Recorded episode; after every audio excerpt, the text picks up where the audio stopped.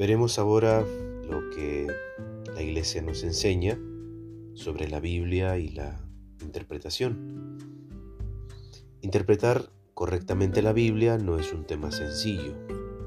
Además está decir que las grandes divisiones que hemos experimentado los cristianos a lo largo de los siglos tienen que ver con las interpretaciones, con las interpretaciones diferentes y hasta contrarias de determinados textos de la Biblia. Para el cristiano católico, el elemento esencial para interpretar la Biblia tiene que ver con la iglesia, definitivamente. La escritura se interpreta de acuerdo con la fe de la iglesia. Hay mucha bibliografía y excelentes documentos que nos orientan en este tema. Y si bien los principios suelen ser muy claros, la dificultad surge cuando se quiere lograr una interpretación de la Biblia para la aplicación a la vida de los seres humanos. En la vida de la iglesia existe un presupuesto básico. Todo creyente puede leer e interpretar un texto bíblico para luego aplicarlo a, su vida. Pero existen también distintos niveles de profundidad y de responsabilidad en esta capacidad de interpretación. Es aquí donde el magisterio de la Iglesia tiene el encargo de escrita o transmitida ayudar a interpretarla.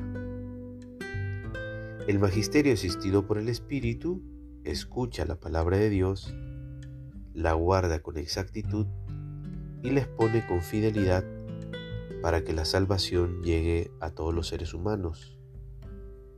Cuando la iglesia, asistida por la tradición y el magisterio, interpreta la escritura, todos los creyentes vamos tras lo interpretado y aplicamos a nuestra vida la palabra de Dios. Esto nos ayuda a madurar como cristianos. El Concilio Vaticano II señala tres criterios para interpretar correctamente la escritura.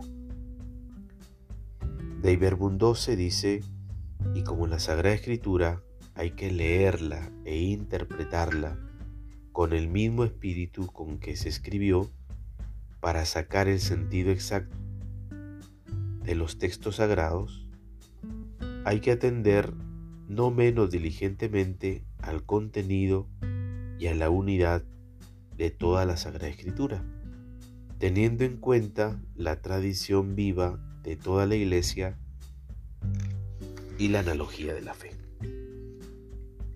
Explicaremos brevemente cada uno de ellos. La unidad de toda la escritura. Esto implica que ningún texto debe ser interpretado aisladamente. Como hemos visto, la Biblia es más que un libro.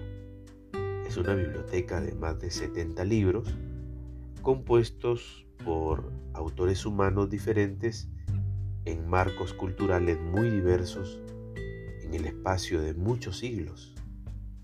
La Biblia es múltiple en este sentido y sin embargo es una y única. En la Biblia hay coherencia y unidad desde el primero hasta el último versículo, que tiene que ver con la verdad que Dios quiso consignar en las sagradas letras para nuestra salvación.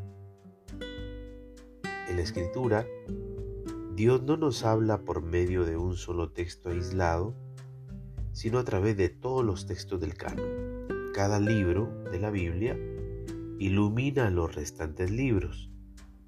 Esto explica la naturaleza progresiva de la revelación de la Escritura. La tradición viva de la Iglesia. La Biblia debe ser interpretada dentro de la tradición de la Iglesia. El marco primero y principal de interpretación de la Escritura es la vida de la iglesia. La Biblia fue escrita dentro de una comunidad viviente.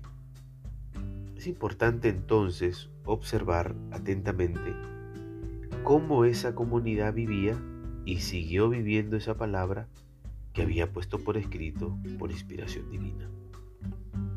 Y por último, la analogía de la fe.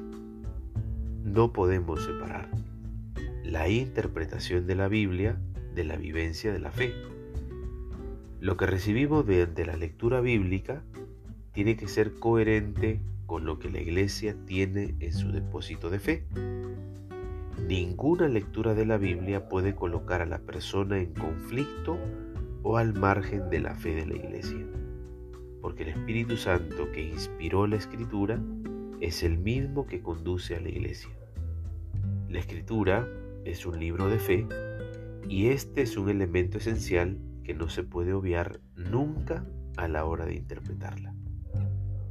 David Bundies nos dice, la sagrada tradición, la sagrada escritura y el magisterio de la iglesia, según el designio sapientísimo de Dios, están entrelazados y unidos de tal forma que no tiene consistencia el uno sin el otro, y que juntos, cada uno a su modo, bajo la acción del Espíritu Santo, contribuyen eficazmente en la salvación de las almas.